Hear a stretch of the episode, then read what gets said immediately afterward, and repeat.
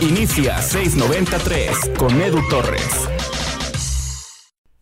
Llegó la jornada 5 del fútbol mexicano y con ello el primer triunfo importante, triunfo contundente del equipo de Miguel Herrera de los Tigres, que a muchas personas los deja tranquilos por el resultado, porque hubo cosas positivas como el debut con, bueno, más que debut con gol, eh, la primera anotación de Florian Tubá con el equipo de los Tigres, su última presencia en el volcán había sido con una expulsión frente a Santos Laguna. Vamos a estar platicando de eso, vamos a estar platicando de este partido en este episodio del podcast 693. Muchísimas, muchísimas gracias por estarlo escuchando.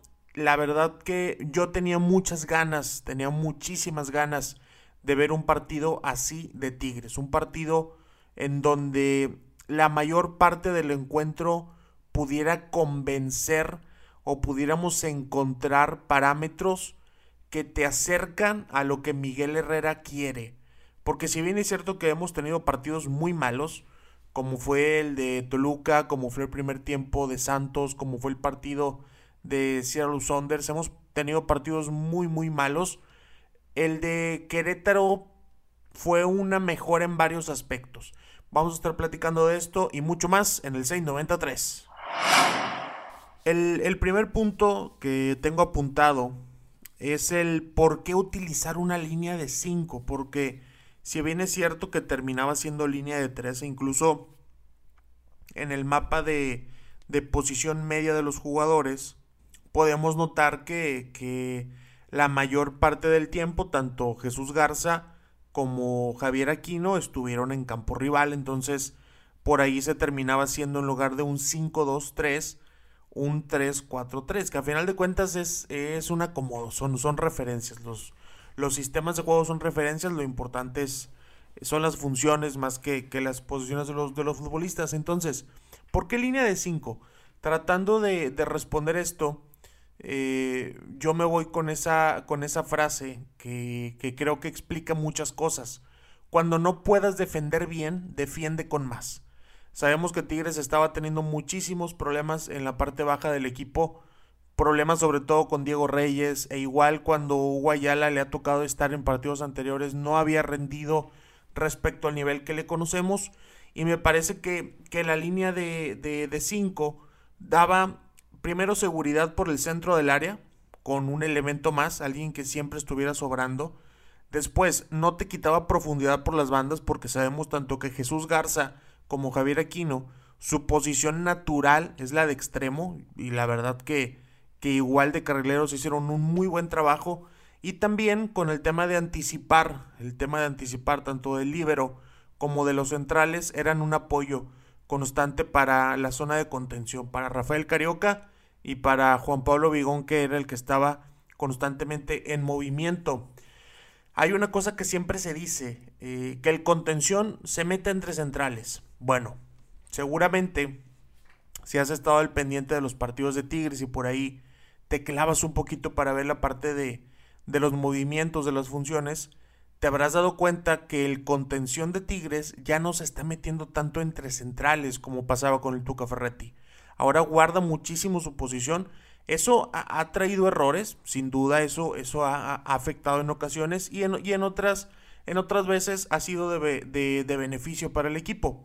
En este caso, eh, por ahí Diego Reyes, Salcedo, de pronto eh, se adelantaban para tratar de, apoyar la zona de contención, lo cual me parece que funcionó de buena manera. Ahora, viendo eh, dentro de este mismo sistema 5-2-3, la parte ofensiva, vimos a, a un Leo Fernández como media punta cargado a la izquierda, lo cual a mí me parece muy, muy bien.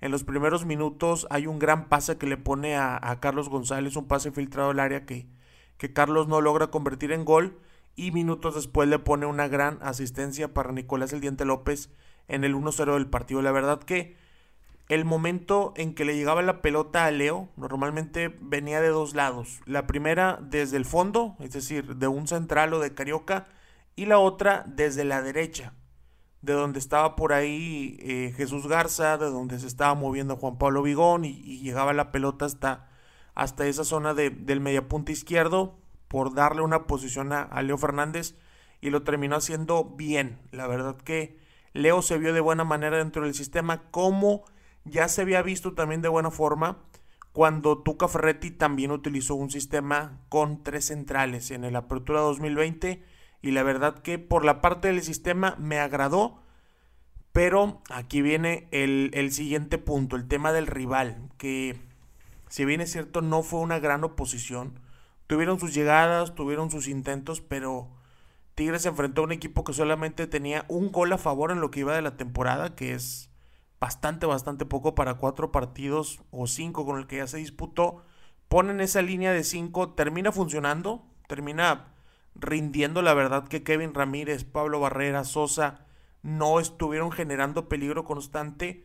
Hay que ver contra otro tipo de rivales, por ejemplo, ahora que sigue el equipo de Mazatlán, que yo creo que en todas sus jornadas ha hecho buenos partidos, e incluso el, el, de León que, que lo terminan perdiendo, pero me parece que no lo jugaron tan mal. El de Toluca van a, a, cancha de, de, Toluca la bombonera y le sacan un empate. Vamos a ver cómo se comporta ahí. La línea de 5 en cuestión de defensivo, la línea de 5 en la parte de transiciones y sobre todo en la parte del ataque, que creo que con Miguel Herrera la parte ofensiva es lo que, lo que más llama la atención, aunque pues los problemas han estado en el cuadro bajo del equipo de los Tigres. Ahora vamos a una de las partes negativas, porque el primer tiempo no fue bueno. Eso hay que, hay que decirlo como es, porque si bien es cierto que, se van ganando 1 por 0 con ese gran, ese gran pase de, de, Leo Fernández a, Nicolás El Diente López, tuvieron muchísimos problemas para circular la pelota, eh, para transitar la pelota a campo rival. Hubo muchísimas, muchísimas pérdidas de balón y creo que, que fueron bien corregidos para la segunda parte, de eso no cabe duda.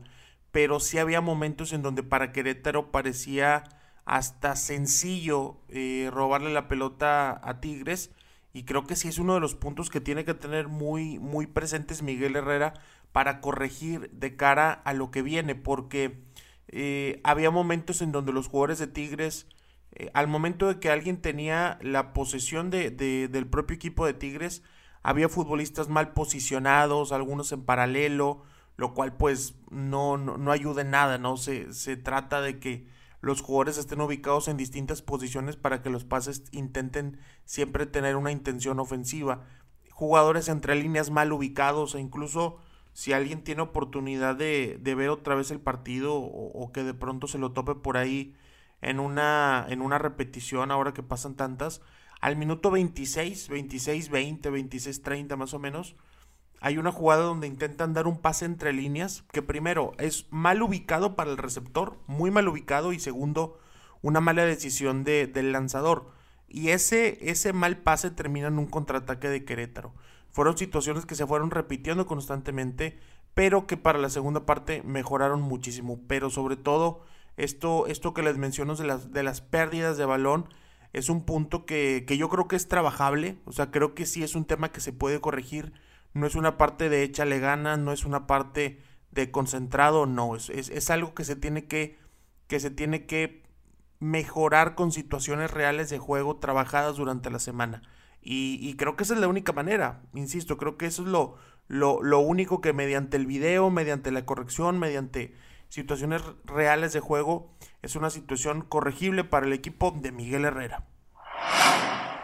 Ahora volvemos a la parte ofensiva, a la parte de el tridente, en donde estuvo Nicolás El Diente López, que marcó un par de, tantos, eh, Leo Fernández, que da una asistencia, y Carlos González, que el dato, el dato de Carlos llamativo se los voy a dar más adelante. Pero en la parte ofensiva creo que a grandes rasgos eh, estuvo, estuvo bien, bien distribuida la, las funciones. Yo creo que todos entendimos qué es lo que se buscaba. Intentaban tener ese, ese cambio de ritmo en la zona de media puntas, en la zona de el, tercer cuarto de la cancha. Hubo momentos también en donde se intentaba buscar en largo a Carlos González, aunque la verdad no, no, no daba buenos frutos esa, esa búsqueda constante por arriba al paraguayo, pero me agradó, me agradó lo, que se intentó por ahí. Había platicado en, mis redes sociales que eh, había un sistema por sí solo en el sector izquierdo que era Carlos Salcedo, Rafael Carioca, Javier Aquino y Leo Fernández. Entre ellos cuatro, partiendo desde zonas distintas con funciones totalmente diferentes, gracias a la técnica y visión que tienen, eh, por ahí e incluso cae el segundo gol de Tigres. Viene una jugada en donde Carlos Salcedo rompe su línea de central, conduce, termina trayendo marca y eso es lo que va liberando algunos espacios. Entonces creo que eh, el tridente ofensivo me agradaron dos, me agradó Nico López, me agradó Leo Fernández, Carlos González sigue quedando de ver. Eh, el mismo día en la mañana, el mismo día de este Tigres contra Querétaro, pero por la mañana en Suazua, Adrián el Toro Garza marcó un par de goles. Hizo, hizo dos, así que, que ojalá que para el siguiente partido contra Mazatlán, como todavía no va a estar presente André Pierre Gignac, ojalá que, que al menos convoquen a, al Toro Garza para el primer equipo porque creo que hay muchos momentos donde Carlos González eh, no, no, no, no se está ganando los minutos en la cancha, lamentablemente. No se está ganando los minutos en la cancha y creo que eso es algo que, que está perjudicando al equipo. No, no, no es tampoco que esté fallando constantemente oportunidades, porque esa es otra. No le están llegando tantos balones. Una, porque de plano a veces no centran, o sea, no es la prioridad de estar mandando centros y la segunda siempre está muy bien marcado y él no, lo, no logra quitarse a los defensores de encima. Entonces, del tridente ofensivo, de los dos uruguayos y del paraguayo, yo me quedo con dos, les pongo calificación casi perfecta. A Nico López le pongo un 9, a Leo Fernández le pongo un 8 y a Carlos González definitivamente reprobado, porque yo entiendo que intenta jalar marca, yo entiendo que baja balones, esto y el otro, pero realmente nada de eso se ve reflejado en ocasiones claras de peligro. Todas terminan siendo oportunidades que terminan siendo estancadas en el último tercio de la cancha. Entonces, reprobado para mí el funcionamiento de Carlos González contra el equipo de Querétaro.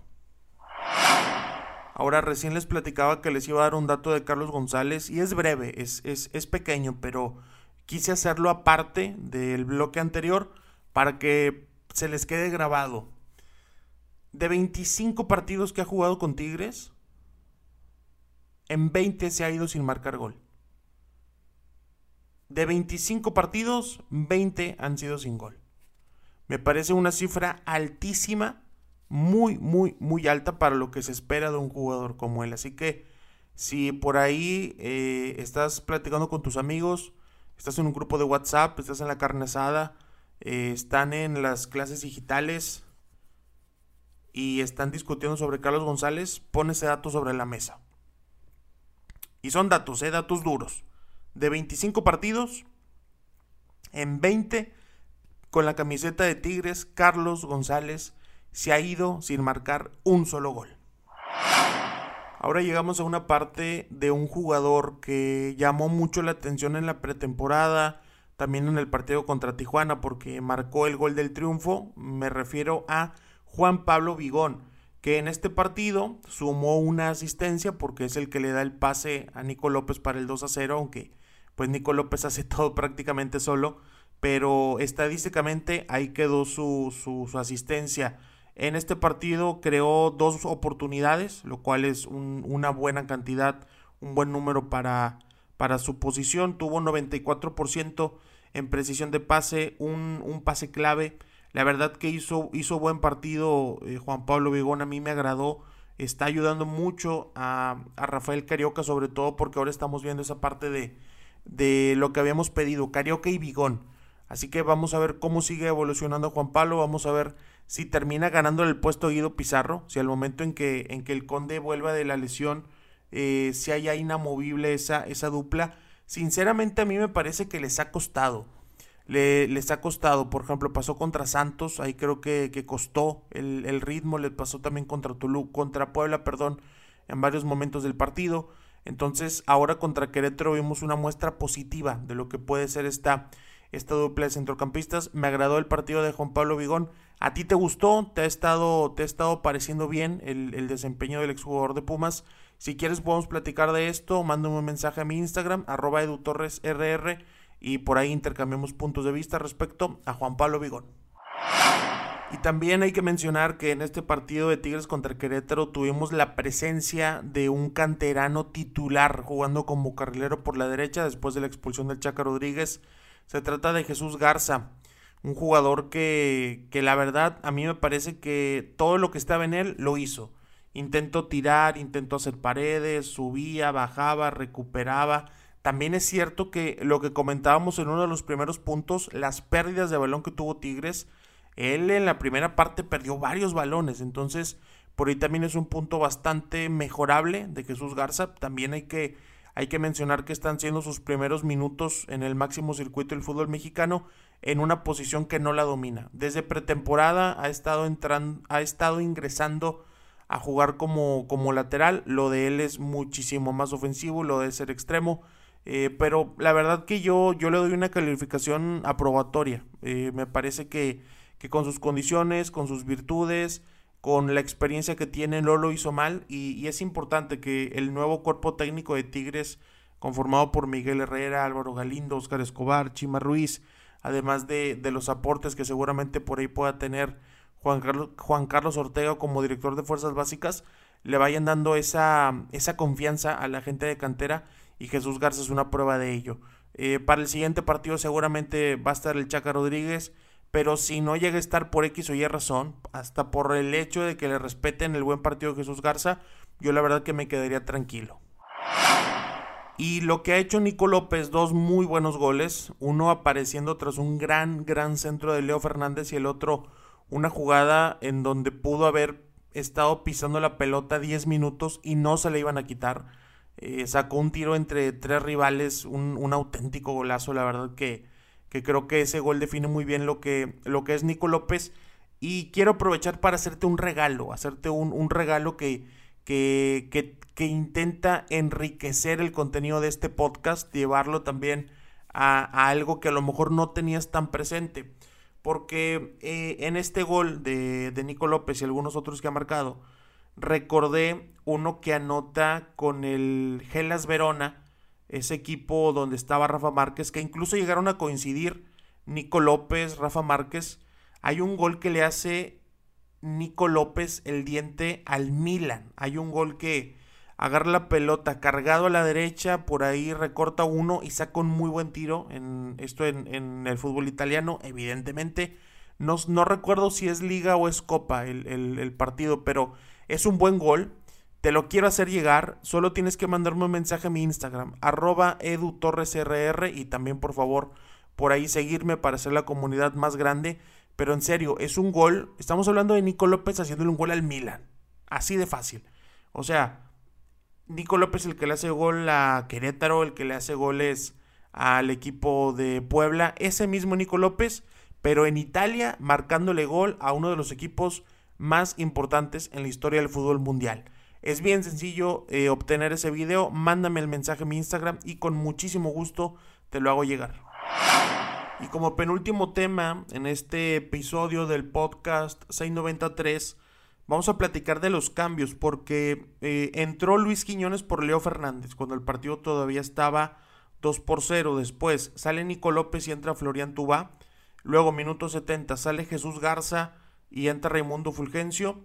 Eh, ahí es donde creo que el partido cambia, cambia muchísimo, porque estamos hablando de que iban ganando 2-0 contra un rival que ya no estaba dando tanta oposición, y nosotros estábamos acostumbrados como espectadores de Tigres a que a veces se hacían cambios defensivos o en otras ocasiones ni siquiera cambios se realizaban.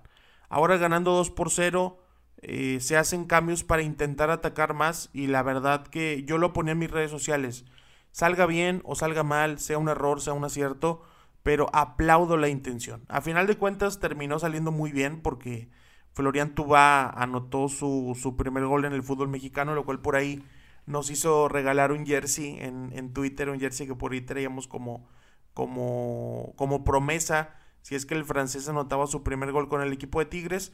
Eh, entró muy bien, la verdad que bastante, bastante activo con la pelota intentó sacar un tiro y luego intentó poner un, centro bombeado y ya luego se encuentra con ese gran pase de, de Javier Aquino el minuto 74, apenas 3-4 minutos después de haber ingresado para, para marcar ese primer gol.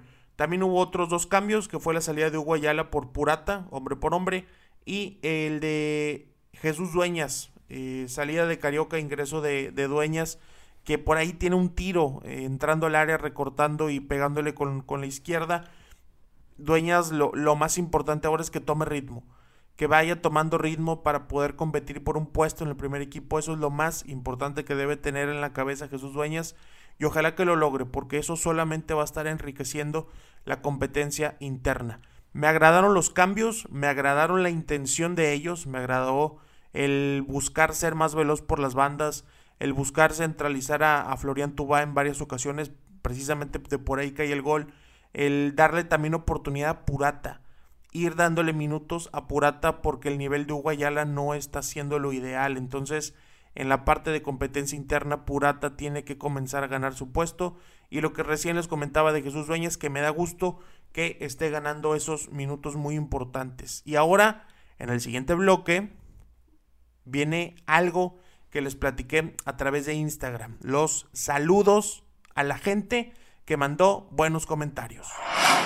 Afortunadamente tuvimos muchísima respuesta. Por ahí pusimos una, una historia a través de Instagram en donde comentaba que, que si me daban algún comentario que pudiera sumar a la conversación, pues eh, los mencionábamos en el podcast para, para, para que se escucharan. Decía por acá Luis Dávila, buen partido de Jesús Garza, rápido y buena recuperación. Luis Dávila es quien, quien, comenta, quien comenta esto. Dice por acá también Emiliano Garza, tú vas sin estar al 100% acoplado con el clima, creo que será mejor cambio. Ese es buen tema. Si Florian Tubá va a ser mejor revulsivo o titular, no haces una inversión de ese, de ese nivel en cuanto a salario para, para que esté entrando de cambio. Así que yo creo que lo ideal es que pronto pueda estar totalmente aclimatado el sistema, los compañeros a la liga, para que arranque y desde ahí logre marcar diferencia. Dice por acá Oscar-Javier HDZ. Lo de Miguel Herrera es la línea de 5. Lo que lo hizo buen técnico fue jugar con línea de 5. Ese es el comentario de Oscar. Hay que ver si la va a mantener o si la va a modificar. Yo la verdad que creo que va a depender mucho del rival que tenga enfrente. Así que vamos a ver cómo, cómo va avanzando eso. Dice por acá Hernán-Alanis-Bajo, un resultado que le dará confianza al equipo. Y recuerden que puro tuba y no. Eh, por ahí dice una, una maldición que, a ver, no, no, yo no tengo problema con decirlo, pero a veces el podcast lo pasan en radio los fines de semana o en la noche en RGL Deportiva, así que para qué nos metemos en problemas. Dice por acá ed.chvs. ¿Viste que Charlie salió más del área? Creo que por fin se vio mejor, pero como poste y no más. A mí, yo lo platicamos en alguna parte del podcast, no me termina de gustar Carlos Rodríguez, perdón, eh, Carlos González, porque espero más de él, yo, yo de él espero, espero presencia en el área, espero que genere oportunidades y ahorita está, está bajando balones que muchas veces terminan en los pies del rival o terminan siendo intrascendentes, dice por acá Eder.González R.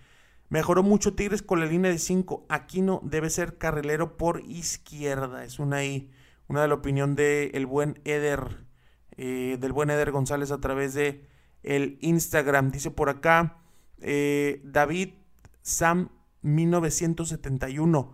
Referente al juego de Tigres, aparte de la dinámica de todos, destaco al chavalo lateral. Hizo buenas cosas, sí, de acuerdo. Ahorita recién lo platicábamos del buen partido que hizo, que hizo Jesús Garza. Dice también por acá, eh, Joshua, eh, fue un partido ideal para probar la línea de 5 y así cubrir los huecos. Ojalá que Tigre siga así. Muchas, muchas gracias por, por, los comentarios eh, que han estado llegando a través del Instagram, por la gente que, que sí le interesó dar su opinión para, para tratar de participar, para tratar de estar en este episodio. Dice también Karen Flores.11. Sin echar campanas al vuelo, se colgó el 11. Eh, y se terminó buscando el cuarto gol, paso a paso. Sí, eso es muy importante, que es lo que decíamos en la parte de en la parte de los cambios, que ibas ganando 2 a 0 y todavía estaban en esa en esa constante búsqueda del cuarto gol y pues al final también la intensidad fue tan alta que hasta un jugador de, del Querétaro se fue expulsado. El buen Jonathan Dos Santos, el uruguayo, no el mexicano, fue el que termina, termina dejando el partido. Dice por acá Elías Joab Banda.